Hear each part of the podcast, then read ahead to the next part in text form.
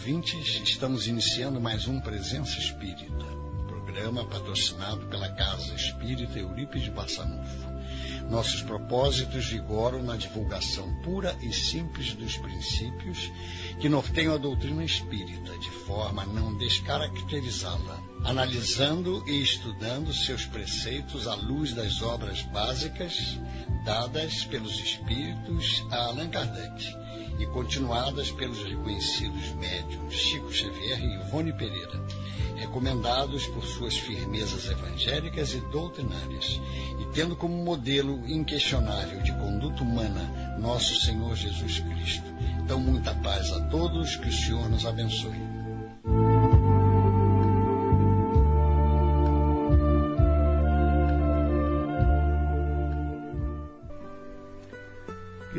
Irmãos, muito boa noite. Estamos iniciando mais uma vez pelas ondas amigas da Rádio Rio de Janeiro, 1400 kHz AM, a emissora da Fraternidade, o nosso programa Presença Espírita. Este programa, patrocinado pela Casa Espírita Eurípides Barçanufo Jacarepaguá, vai habitualmente ao ar neste horário, todas as sextas-feiras.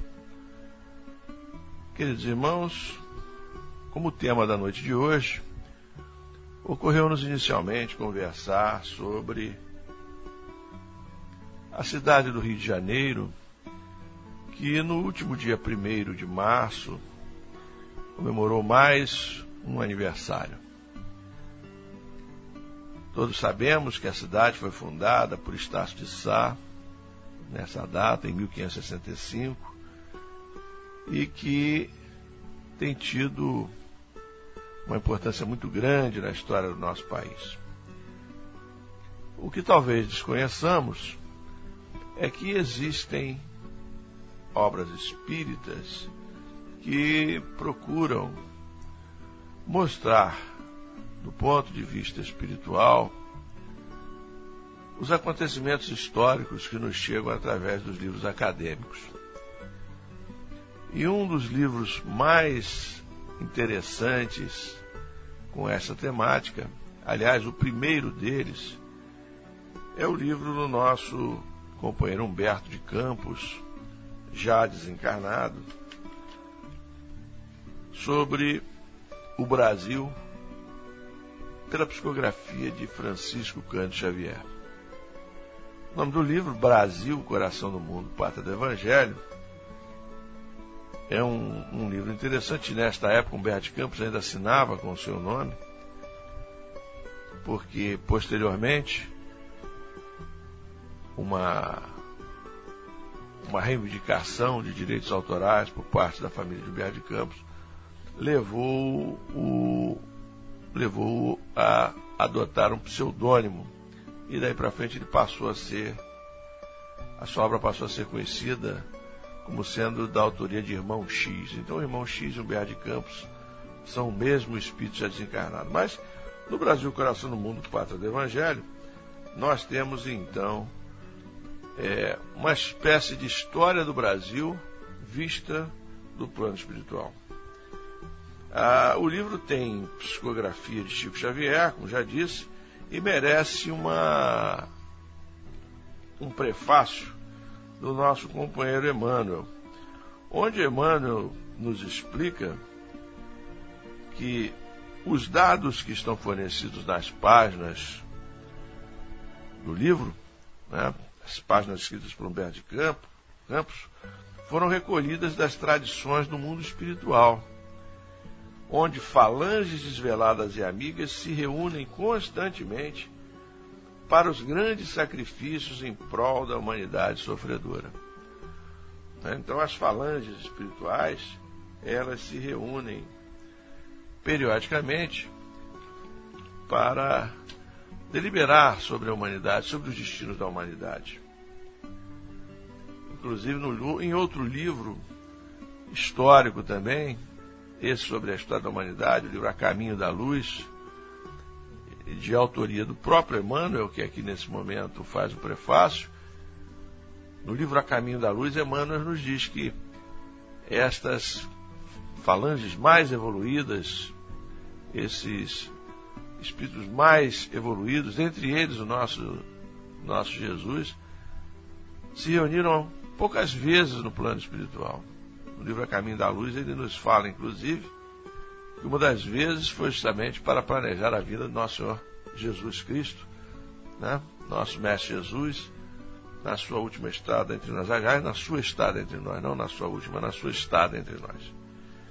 Mas então o nosso livro Brasil, Coração do Mundo, Pátria do Evangelho, prossegue o nosso irmão Emmanuel dizendo assim: Venho falar-vos do trabalho em que agora colaborais com o nosso amigo desencarnado, no sentido de esclarecer as origens remotas da formação da pátria do Evangelho, a que tantas vezes nos referimos em nossos diversos comunicados. O nosso irmão Humberto tem nesse assunto, largo campo de trabalho a percorrer, com as suas facilidades de expressão e com o espírito de simpatia de que dispõe como escritor em face da mentalidade geral do Brasil.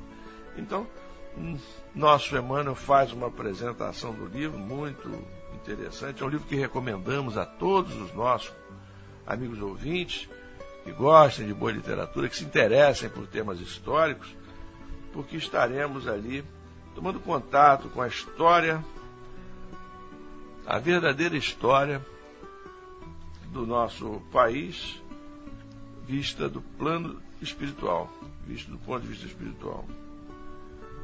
Então, o nosso Humberto de Campos faz também uma, uma apresentação do livro, e na sua apresentação ele diz assim: nessa abençoada tarefa de espiritualização, mostrando a importância do Brasil como é, o país responsável pela espiritualização de toda a humanidade. Ele diz assim: nessa abençoada tarefa de espiritualização, o Brasil caminha na vanguarda. O material a empregar nesse serviço não vem das fontes de produção originariamente terrena e sim do plano invisível, onde se elaboram todos os ascendentes construtores da pátria do Evangelho. Estas páginas modestas continuem, constituem, pois, uma contribuição humilde à elucidação da história da civilização brasileira em sua marcha através dos tempos. Tem por único objetivo provar a excelência da missão evangélica do Brasil no concerto dos povos e que, acima de tudo, todas as suas realizações e todos os seus feitos, forros dos miseráveis troféus das glórias sanguinolentas, tiveram suas origens profundas no plano espiritual, de onde Jesus, pelas mãos carinhosas de Ismael, acompanha desveladamente a evolução da pátria extraordinária, em cujo céu fulguram as estrelas da cruz.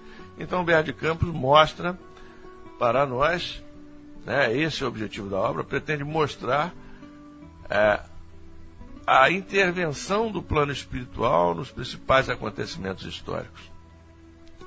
Pretende mostrar a vigilância permanente de Ismael, que recebeu a incumbência de ser o, o patrono do Brasil, né, o, o, vamos dizer assim, o espírito responsável pelo destino do Brasil. Então é um livro muito interessante, meus irmãos, e que vale a pena nós tomarmos contato com ele. E como eu estava dizendo, mais uma vez o nosso Rio de Janeiro completou um, mais um aniversário, né? Agora, no dia 1 de março, de maneira que qual a importância do Rio de Janeiro? Né? Por que razão a cidade do Rio de Janeiro tem como patrono São Sebastião. Né? Então são aspectos que são comentados pelo nosso Humberto de Campos no livro Brasil, Coração do Mundo, Pátria do Evangelho. Na página 42 do livro, logo no início do capítulo 4, ele nos fala da primeira vez em que uma expedição chega ao Rio de Janeiro. Ele começa falando assim: comenta-se a questão da nova colônia abandonada aos, exploradores franceses e espanhóis, porque logo que Portugal descobre o Brasil, né, chega às terras brasileiras, não se dá em, imediatamente a colonização. E os franceses e os espanhóis e também os holandeses, eles buscam se apoderar daquela nova terra. Bem, então é isso que ele está dizendo aqui. Compelido pela opinião de seu tempo, Dom Manuel, que era o rei de Portugal, providencia as primeiras expedições oficiais a fim de que se colocasse nas suas praias extensas o sinal das armas portuguesas.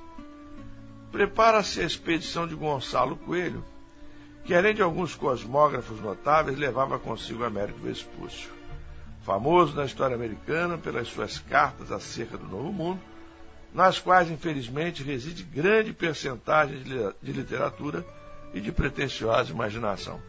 Então ele nos fala das cartas de Américo Vespúcio né, e nos diz que talvez elas fossem fantasiosas, né, de que elas eram fantasiosas. Chegando ao litoral baiano, Gonçalo Coelho ordena a feitoria de Santa Cruz, organiza a feitoria de Santa Cruz, primeiro núcleo da civilização ocidental nas plagas brasileiras. O nome do país é agora Terra de Santa Cruz, pelo qual se faz conhecido nos documentos da metrópole. Depois de graves incidentes, nos quais Vespúcio se entrega a aventuras pelo interior da colônia, sedento de posição e glória, o expedicionário português, pobre de possibilidades e com raros companheiros, lança marcos de Portugal ao longo de toda a costa brasileira. Uma das emoções mais gratas ao seu espírito é o quadro maravilhoso da Baía de Guanabara. Então, quem pela primeira vez chega aqui na, na no que hoje é a cidade do Rio de Janeiro, né, na região onde hoje se situa Rio de Janeiro, é Américo Vespucci. Aliás, essa é uma informação conhecida, inclusive, dos meios acadêmicos. Mas nosso Emmanuel, é melhor, nosso Humberto de Campos está confirmando para nós aqui essa informação. Julgando-se no estuário de um rio esplêndido, denomina Rio de Janeiro o local em virtude de se encontrar ali nos primeiros dias do primeiro mês do ano. No sítio encantado instala-se uma nova feitoria, a da Carioca, da qual não ficaram largos vestígios, passando aí meses a fio a retemperar sua energia em contato com a paisagem magnífica. Nós que somos aqui do Rio de Janeiro ficamos pensando como deveria ser linda se hoje, com todos os problemas que a cidade enfrenta, a Baía da Guanabara com uma, uma série de, é, dejetos que a poluem. Né? Nós ficamos aqui imaginando como não deveria ser linda essa época em que Américo Vespucci pela primeira vez chega à Baía da Guanabara e se defronta com aquele maravilhoso espetáculo. E ele fica então diversas semanas se retemperando das energias. Então esse é o primeiro contato, é o momento em que surge o Rio de Janeiro, né? A região chamada de Rio de Janeiro. Mais à frente, na página 62, aí já no capítulo 6, nosso Humberto de Campos volta a nos falar da cidade, ou melhor, dessa região onde vai surgir a cidade do Rio de Janeiro. Então diz assim, né, que os pontos de fixação das sagradas balizas, essas balizas seriam os pontos em que Ismael. É, melhor, melhor, meus irmãos, vamos ler, vamos ler o trecho todo para nós ficarmos para nós ficarmos bem informados a respeito do assunto. Né? Então vamos ver aqui. É, o nosso a cidade do Rio de Janeiro, ela vai surgir depois que em 1558, havendo assumido, está na página 59, meus irmãos, havia, então em 1558, Mendes Sá havia assumido o governo geral de Santa Cruz. E faz um combate sem trégua à influência dos estrangeiros que já se haviam estabelecido né, em várias regiões do nosso Brasil. Hoje, o nosso Brasil, naquela hora, a terra de Santa Cruz.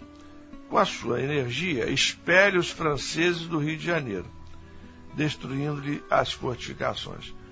Né, essa região da Guanabara ela havia sido é, invadida por Villegagnon.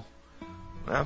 E Villegagnon, que era francês, edificou toda a sua obra aqui no Rio de Janeiro. Em 1559, Villegagnon retorna à França e não volta mais. Né? E o nosso Mendes Sá então consegue recuperar e destruir as fortificações francesas e, portanto, passa a ser é, domínio português essa região.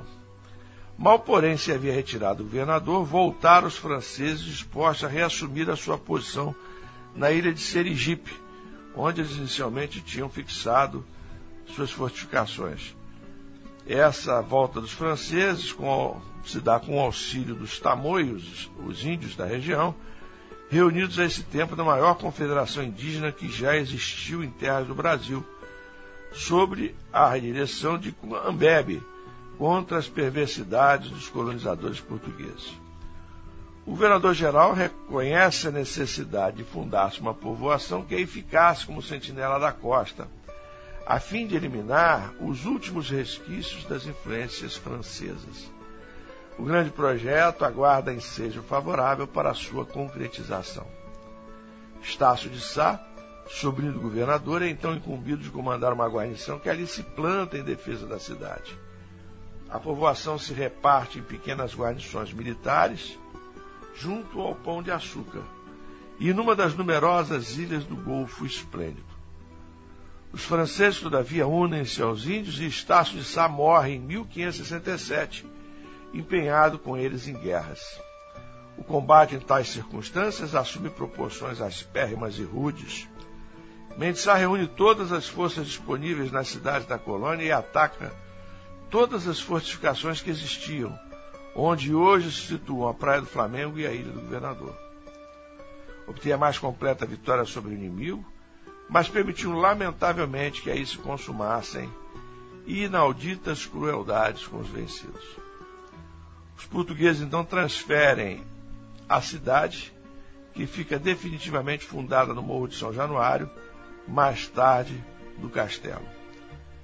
Em homenagem ao mato cristianismo, recebeu o nome de São Sebastião, ficando outro sobrinho do governador na sua administração.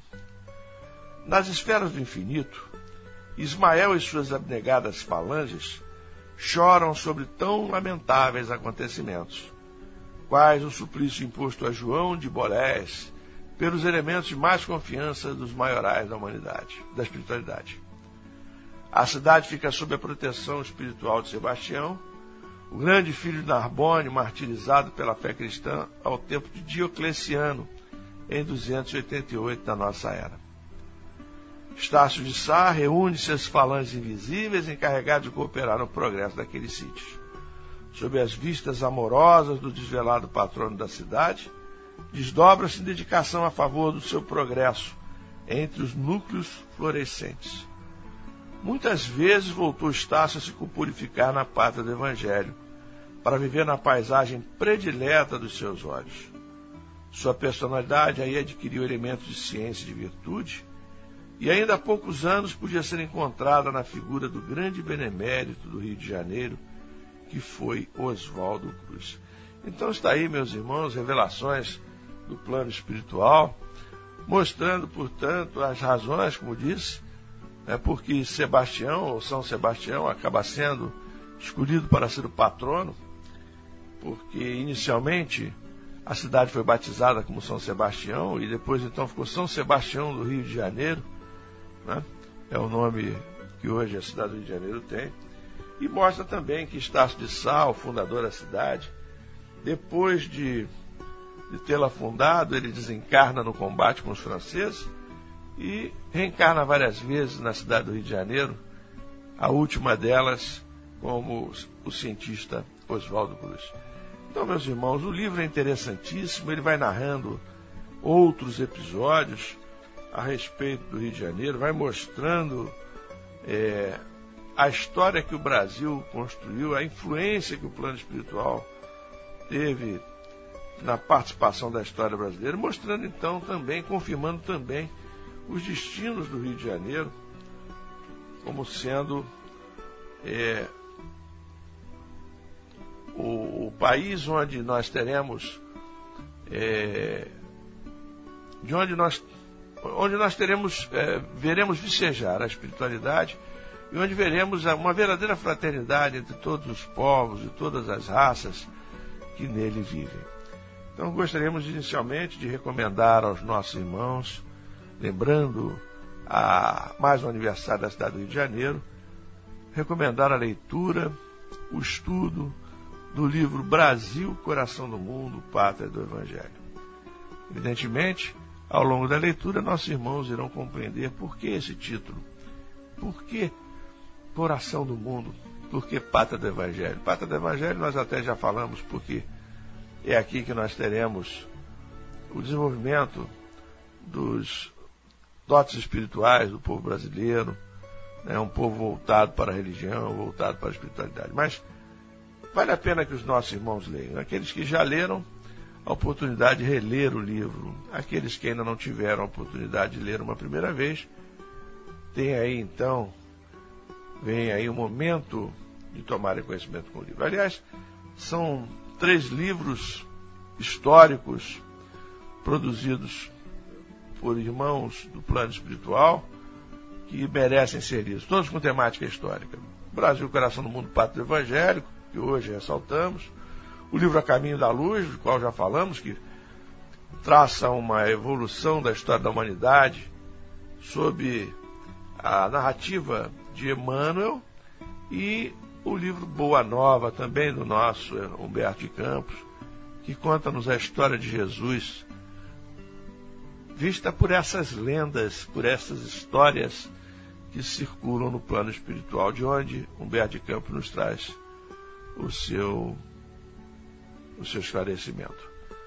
Mas, meus irmãos, estamos no mês de março, um mês muito importante para a doutrina espírita, um mês em que gostamos também de lembrar o nosso irmão Allan Kardec, nosso irmão Allan Kardec, que desencarnou em 31 de março de 1869. Lembramos que este é o programa Presença Espírita, patrocinado pela Casa Espírita Eurípides Bassanufo, situada na Rua Gazeta da Tarde, 235 Taquara, situada no Rio de Janeiro, Estado do Rio de Janeiro, CEP 22.715-100. Telefones 2446-8108, 2446-3922. Nossas reuniões públicas de estudo doutrinário e passes se realizam na sede da nossa casa, no endereço citado, diariamente às 9 horas, ou então às segundas e quintas-feiras às 19h45, ou ainda às sextas-feiras às 16 horas. No núcleo Chico Xavier, prolongamento da nossa casa também Jacarepaguá, no Anil, situado na rua Batista Caetano, 44, na Praça do Anil. Também temos reuniões públicas com estudo doutrinário e passes às terças-feiras e quintas-feiras às 20 horas e aos sábados às 16 horas. Ainda no núcleo da Vila Sapê, outro prolongamento da nossa casa, situado na rua, situado na rua José Orlando, número 3, na Curicica, também temos reuniões públicas aos sábados às 10h30. Nós temos os nossos programas Presenças Espírita disponíveis no site da nossa casa, cujo endereço é www.ceeb.org.br. CEEB, portanto, as iniciais da nossa casa, Casa Espírita Eurípides Bassanufo. E os irmãos que tiverem interesse, basta acessar a página da nossa casa, nesse endereço que mencionamos, e na guia Acervo, dentro da guia Presença Espírita, escolher o programa que seja da sua preferência. Toda esta programação referida está detalhada na página da nossa casa, bastando que acesse e você terá rapidamente uh, o, os palestrantes, os temas que serão abordados durante o mês uh, que estejam consultando. Sigamos então com o programa da noite de hoje. Então nós gostaríamos de também fazer uma alusão a este personagem da história espírita fundamental, o principal personagem, haja vista a sua atuação como codificador da doutrina espírita. E nós gostaríamos de começar lendo uma página do livro Para Rir e Refletir, de Richard Simonetti. Esse livro é constituído por várias historinhas, algumas delas engraçadas, que vão nos levar a rir e a refletir. Daí o título, Para Rir e Refletir. Uma dessas histórias, a que está na página 25, tem o nome de A Sabedoria e o Bom Senso. E Simonetti nos conta a história de um sábio indiano que passava com um discípulo às margens do rio Ganges. Em dado momento, viu um escorpião que se afogava.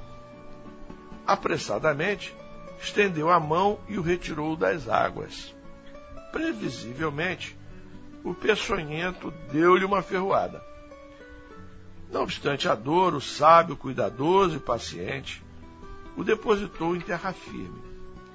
Teimoso, o bicho voltou ao rio. O discípulo admirável viu seu mestre salvá-lo novamente, submetendo-se a nova agressão. O escorpião, que parecia orientado por vocação suicida, retornou às águas. Repetiu-se a cena. A mão do sábio entumecia, lancinante dor. Mestre, balbuciou confuso o discípulo. Não estou entendendo. Esse escorpião o atacou três vezes e o senhor continua empenhado em socorrê-lo? Ele sorriu. Meu filho, é da natureza dele picar. A minha é salvar. Então está aí a história de fundo moral que nos traz o Simonetti. E aí Simonetti faz uma pergunta para nós. Grande sábio, não é mesmo, leitor amigo? E aí ele mesmo responde. Se você responder negativamente, Concordo. Faltou-lhe um componente especial, essencial à sabedoria: o bom senso, a capacidade de avaliar, de avaliar uma situação e fazer o melhor. Se o exercitasse, simplesmente apanharia um arbusto ou vareta, recolheria o escorpião e o deixaria longe do rio. Fácil, fácil, sem problemas, sem picadas, sem dores. E aí, nosso Simonetti lembra que Camille Flammarion foi um famoso astrônomo francês, um dos baluartes da doutrina espírita nascente, apontado como uma das colunas mestras da codificação espírita, ao lado de Kardec, Leon Denis e Gabriel Delane. Então, Camille Flammarion, que foi o encarregado de fazer a prece no momento do sepultamento do corpo de Allan Kardec, ele, no momento em que fazia elogios à figura de Allan Kardec, nosso Hipólito Leon Denis Rivaio, ele destaca para Allan Kardec um cognome que passa a ser associado sempre à, à imagem de Kardec.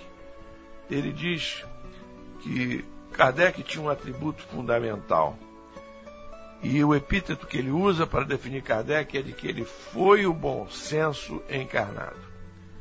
Então, se ele foi o bom senso encarnado, nosso Allan Kardec, ele certamente teve ações que iriam, que fizeram com que ele merecesse esse, esse epíteto. Desde os tempos imemoriais, os homens escolhem experiências envolvendo o sobrenatural. Então, Simonetti começa a descortinar para nós a maneira como Kardec se envolveu com a doutrina espírita para mostrar o seu bom senso. No histórico de qualquer família, infalivelmente, há notícias relacionadas com o assunto, quer dizer, com o sobrenatural. Em meados do século XIX, na França, estavam em efervescência fenômenos dessa natureza, fenômenos sobrenaturais, quer dizer, além da compreensão natural. Eram mesas que se movimentavam e até se comunicavam em insólita telegrafia. Com pachorrenta indicação das letras do alfabeto, compunham-se instigantes diálogos com a madeira. As pessoas divertiam-se sem questionar como era possível um móvel sem nervos e sem cérebro, executar o pensamento. Usando do bom senso, Kardec concebeu, de imediato, que havia seres inteligentes produzindo os fenômenos. Imaginou, em princípio, fossem os próprios participantes a agirem conscientemente por arte de desconhecida província cerebral. Para comprovar essa tese, preparou perguntas sobre assuntos que só ele conhecia. A mesa respondeu com propriedade. Certamente sua própria mente interferia. Formulou questões sobre assuntos que desconhecia. A mesa impávida não vacilou. Respostas absolutamente corretas. Fosse um, um parapsicólogo, desse que abomina avançar além dos estreitos limites de suas convicções espiritualistas, certamente formularia hipóteses mirabolantes relacionadas com o ser onisciente a dormitar nos refolhos da consciência humana. Um Deus interior capaz de responder a qualquer pergunta, ainda que a resposta tivesse, estivesse num livro enterrado em recôndita região no Himalaia. Ocorre que Kardec não era um simples sábio, tinha bom senso. Logo percebeu que por trás daquelas manifestações havia seres invisíveis no mais vigoroso movimento jamais desenvolvido pelos poderes espirituais que nos governam, com o objetivo de combater o materialismo, estabelecendo uma ponte entre o além e o aquém.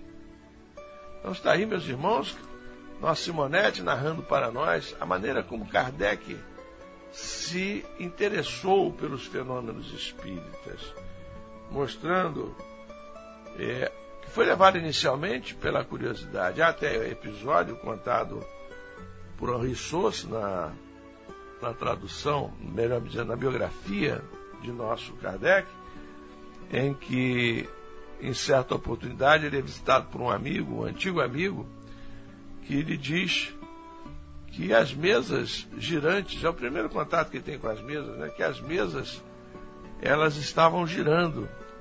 Né? E aí então Kardec não se interessa muito pelo fenômeno. Na segunda oportunidade em que eles se encontram, aí esse companheiro de Kardec diz para ele: É, mas agora as mesas estão falando. E aí nasce a célebre colocação de Kardec de que aí então havia um efeito inteligente. E se há um efeito inteligente, é porque existe uma causa inteligente. E aí ele se interessa pelo fenômeno e passa a pesquisar com esse rigor de sábio que o caracteriza. Bem, prosseguindo, Simonetti nos diz que descobrindo os espíritos, os seres pensantes da criação, Kardec se empolga com as perspectivas que aquele contato oferecia. Mas cuidadoso, escreve em obras póstumas. Compreendi, antes de tudo, a gravidade da exploração que ia empreender. Percebi naqueles fenômenos a chave do problema tão obscuro e tão controvertido do passado e do futuro da humanidade. A solução que procurara em toda a minha vida. Era, em suma, toda uma revolução nas ideias e nas crenças. Fazia-se mister, portanto, andar com a maior circunspecção e não levianamente. Ser positivista e não idealista, para não me deixar iludir. Isso, meus irmãos, é bom senso, diz o nosso Simonetti. Sem ele, ficaremos sempre limitados aos estreitos limites de nossa crença, engessadas por princípios dogmáticos, como ocorre com muitos religiosos, que poderiam iluminar seu entendimento se tivessem o bom senso de avançar além das restrições que lhes são impostas. Muitos recusam a tocar um livro espírita como se fora um ameaçador escorpião. Não aprenderam a alimentar. Escorpiões somos todos nós dominados por tendências agressivas e viciosas e nos debateremos nos turbilhões da ignorância. Salva-nos o livro espírita quando temos o bom senso de compulsar suas páginas luminosas. Então, meus irmãos, a importância de Kardec é fundamental para o surgimento da doutrina espírita e por isso, nesta noite, estamos conversando um pouquinho sobre a sua vida, sobre a maneira como ele chegou à doutrina espírita, a maneira como Kardec conseguiu realizar essa tarefa gigantesca de codificar a doutrina espírita. Em outro livro da literatura espírita, o livro O Espírito da Verdade, sob a psicografia de Francisco Cândido Xavier, temos uma página também relacionada a Kardec, relacionada a Kardec, escrita pelo nosso irmão Hilário Silva, um outro repórter do plano espiritual. Essa página, de, intitulada Há um século, ela foi escrita nos seguintes termos pelo nosso Hilário Silva. Allan Kardec, o codificador da doutrina espírita, naquela triste manhã de abril de 1860, estava exausto, acabrunhado. Então, só para ficarmos, é, nos, nos ambientarmos aqui na época, né? Nós vemos que o episódio acontece em abril de 1860. Nós sabemos que a, o Livro dos Espíritos foi editado em 1857. Três anos, portanto, após a edição do Livro dos Espíritos, Kardec, na reunião da, na sua casa, né? Ele estava na sua casa, exausto, acabrunhado, quando ele vai ter a seguinte experiência. Fazia frio, diz-nos Hilário Silva. Muito embora a consolidação da Sociedade Espírita de Paris e a, a promissora venda de livros escasseava o dinheiro para a obra gigantesca que os espíritos superiores lhe haviam colocado nas mãos a pressão aumentava. Cartas sarcásticas avolumavam-se na mesa. Quando mais desalentado se mostrava, chega a paciente esposa, Madame Rivail, a doce Gabi, e entrega-lhe uma encomenda cuidadosamente apresentada.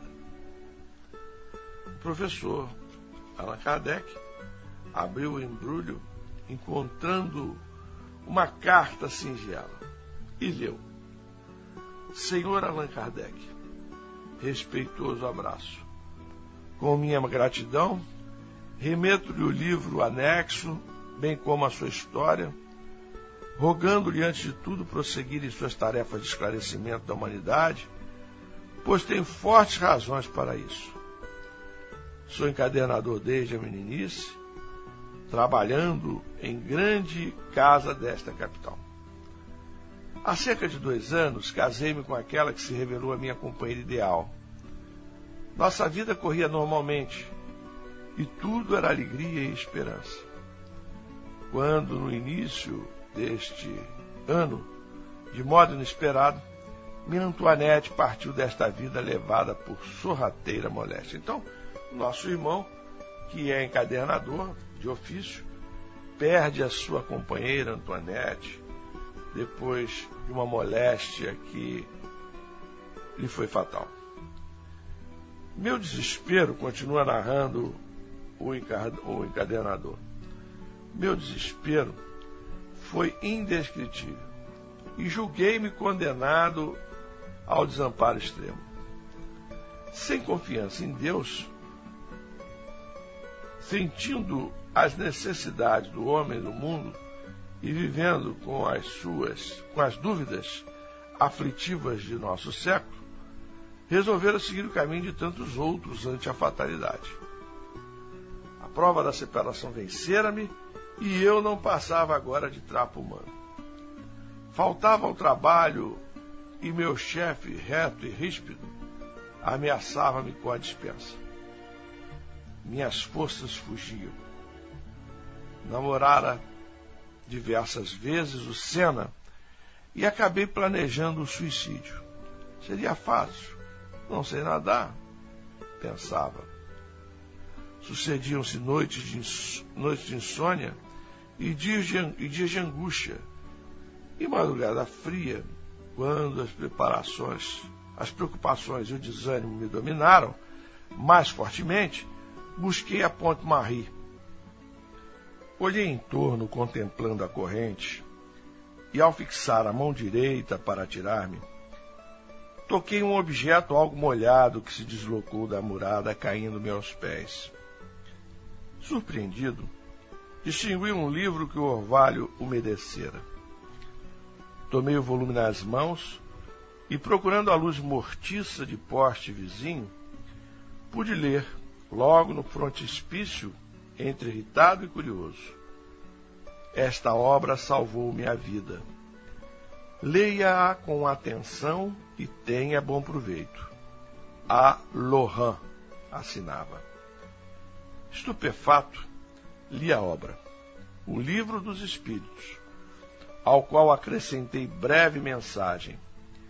Volume esse que passo às suas mãos abnegadas, autorizando o distinto amigo a fazer dele o que lhe aprouver. Ainda constavam da mensagem agradecimentos finais, a assinatura, a data e, e o endereço do remetente. O codificador desempacotou então um exemplar do Livro dos Espíritos, ricamente encadernado, em cuja capa viu as iniciais do seu pseudônimo, e na página do frontispício, levemente manchada, leu com emoção, não somente a observação de que o missivista se referira, mas também outra em letra firme. Salvou-me também. Deus abençoe as almas que cooperaram em sua publicação. Joseph Perrier assinava, portanto, essa menção. Então vejam, meus irmãos, a importância de que o livro dos Espíritos se revestiu para este companheiro, que levado pelo desespero ocasionado pela morte de sua companheira, pretendia suicidar-se. Então, Kardec, que vivia um momento de ataques, um momento de oposições, sentindo-se cansado em 1860, Kardec recebe esta energia, essa injeção de ânimo, digamos assim, trazida pelo nosso companheiro que havia sido salvo graças ao Livro dos Espíritos. E a partir daí, não é, meus irmãos, em 1861, publica o Livro dos Médiuns, em 1864 o Evangelho, em 1865 o Céu e o Inferno, em 1868, finalmente, a sua última obra, A Gênese, os Milagres e as Predições segundo o Espiritismo, um dos livros mais importantes da doutrina espírita. Mas termina o nosso Lário Silva sua narrativa dizendo assim: Após a leitura da carta providencial, o professor Rivaio experimentou nova luz a banhá-lo por dentro.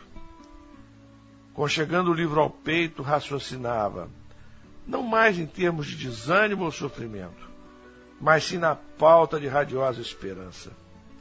Era preciso continuar, desculpar as injúrias, abraçar o sacrifício e desconhecer as pedradas.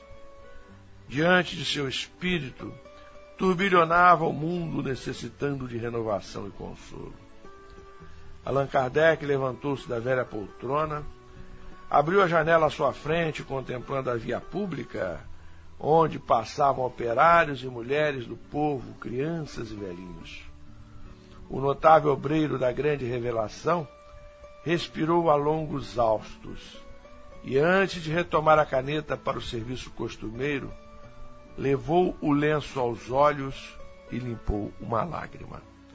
Está aí, portanto, meus irmãos, uma narrativa de um episódio da vida do nosso querido Allan Kardec, personagem fundamental para a doutrina espírita, a quem nesta noite homenageamos e, portanto, gostaríamos de, dando continuidade a essa homenagem, trazermos as palavras do jovem Augusto César Neto, jovem desencarnado, né?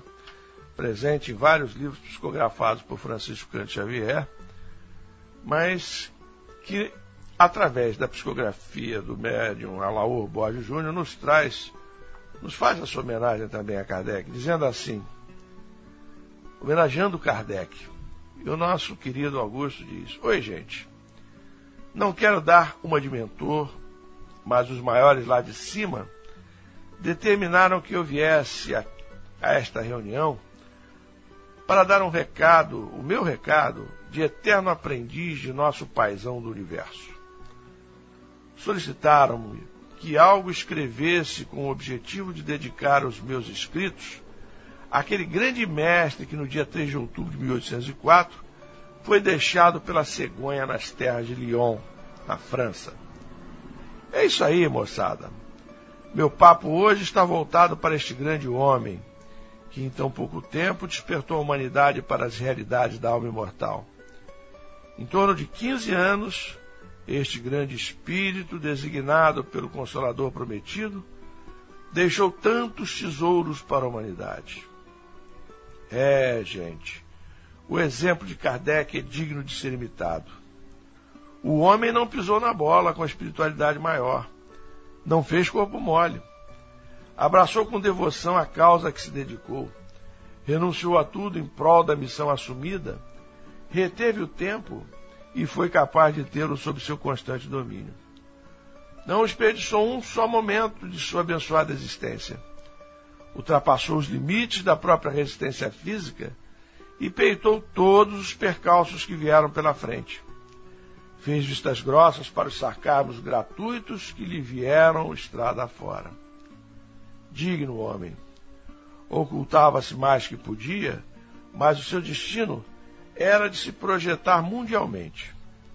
Foi humilde. Não reprisou as cenas dos hipócritas das sinagogas que anunciavam seus feitos. Em silêncio, discreto, se iluminou e projetou raios de luz a todos os rincões do mundo. Não bateu no peito e contou vantagens, como uma boa árvore. Foi identificado pelos frutos que nasceram de suas condutas do mundo. Mestre querido, curvo-me aos teus pés, e onde quer que estejas, aqui entre nós ou nas vastidões dos espaços reservados aos justos, Deus te abençoe. Milhões de vozes proferem teu nome com o respeito que tua alma merece. Falei Augusto César Neto. Então, meus irmãos, está aí a homenagem de um jovem, Augusto César Neto, ao nosso querido Allan Kardec, nesta página psicografada por Alaur Borges Júnior, que está no livro Semeadores da Verdade, na página 25. Chegamos, meus irmãos, ao final do nosso programa da noite de hoje. E como habitualmente fazemos, Gostamos de homenagear o nosso Chico Xavier, este vulto de singular importância para o movimento espírita brasileiro, para o movimento espírita mundial. Num dos livros em que Chico Xavier tem a oportunidade de manifestar o seu pensamento, livro Plantão de Respostas, ele é submetido a uma entrevista e nessa entrevista é feita a seguinte pergunta, que inclusive se insere na, no momento inicial do nosso programa de hoje, quando falamos do Brasil como coração do mundo, pátria do Evangelho. Perguntam ao nosso querido Chico Xavier: O Brasil continua sendo o coração do mundo e pátria do Evangelho? E atualmente no Brasil, Existe algum espírito superior que possa levar o país ao desenvolvimento global? Responde então o nosso Chico Xavier. Essa denominação foi dada ao Brasil por Jesus e não lhe será tirada. Então, a denominação de Brasil, coração do mundo, pátria do Evangelho, é dada ao Brasil por Jesus, conforme nossos irmãos poderão constatar na leitura do livro já recomendado hoje. Brasil, coração do mundo, pátria do Evangelho de Humberto de Campos. E ele continua, o nosso Chico. Espíritos de escola têm reencarnado em todas as partes, no seio de todos os povos, para o progresso geral. O Brasil não está desprovido dessas almas. Cabe a cada um de nós o aperfeiçoamento íntimo, que é a obrigação primeira de todo espírito encarnado. E juntos fazendo de nossos corações e lares recantos de paz, teremos um país de grandes realizações. Então, meus irmãos, a responsabilidade de ser o país ser o Brasil o coração do mundo, a pátria do Evangelho, é muito mais nossa, espíritos imperfeitos, ainda em evolução, do que de espíritos missionários que porventura reencarnem no Brasil. Esses espíritos podem nos dar os exemplos, mas nós é que teremos que mobilizar, nos mobilizar, para que cresçamos espiritualmente, possamos confirmar a profecia espiritual de que será o Brasil o coração do mundo, a pátria do Evangelho. Então está aí com muita propriedade o pensamento do nosso querido Chico Xavier, para que reflitamos na noite de hoje sobre a nossa, sobre a nossa responsabilidade como brasileiros de transformarmos o Brasil realmente no coração do mundo e na pátria do Evangelho. E um desses espíritos luminares que esteve entre nós, homenageando Kardec, nos disse o seguinte: na página intitulada Viver Kardec, Bezerra de Menezes, o nosso querido médico dos pobres, nos diz: Allan Kardec nos estudos, nas cogitações, nas atividades, nas obras, a fim de que a nossa fé não se faça hipnose, pela qual o domínio da sombra se estabelece sobre as mentes mais frágeis, acorrentando-as a séculos de ilusão e sofrimento. Seja Allan Kardec não apenas crido ou sentido, apregoado ou manifestado a nossa bandeira de fé, mas suficientemente vivido, sofrido, chorado e realizado em nossas próprias vidas. Sem essa base, é difícil forjar o caráter espírita cristão que o mundo espera de nós através de nossa própria unidade. Então, meus irmãos, o caminho para que possamos contribuir para que o Brasil realmente seja o coração do mundo, a pátria do Evangelho, é viver Kardec, sofrer Kardec, chorar Kardec e realizar Kardec em nossas próprias vidas. Essa receita que o Dr. Bezerra Menezes nos traz a todos. A tarefa é gigantesca, como gigantescos são os nossos compromissos diante da espiritualidade, compromissos que assumimos voluntariamente. Portanto, meus irmãos, que possamos lançar mãos à obra, confiantes de que estamos sendo amparados e desta forma cumpriremos nossa destinação aqui na terra. Que o Senhor Jesus nos ampare a todos nesta noite de paz, trazendo-nos tranquilidade e trazendo-nos o clima ideal para que possamos ter uma noite de felicidade, de harmonia. Que o Senhor Jesus envolva-nos a todos. Graças a Deus.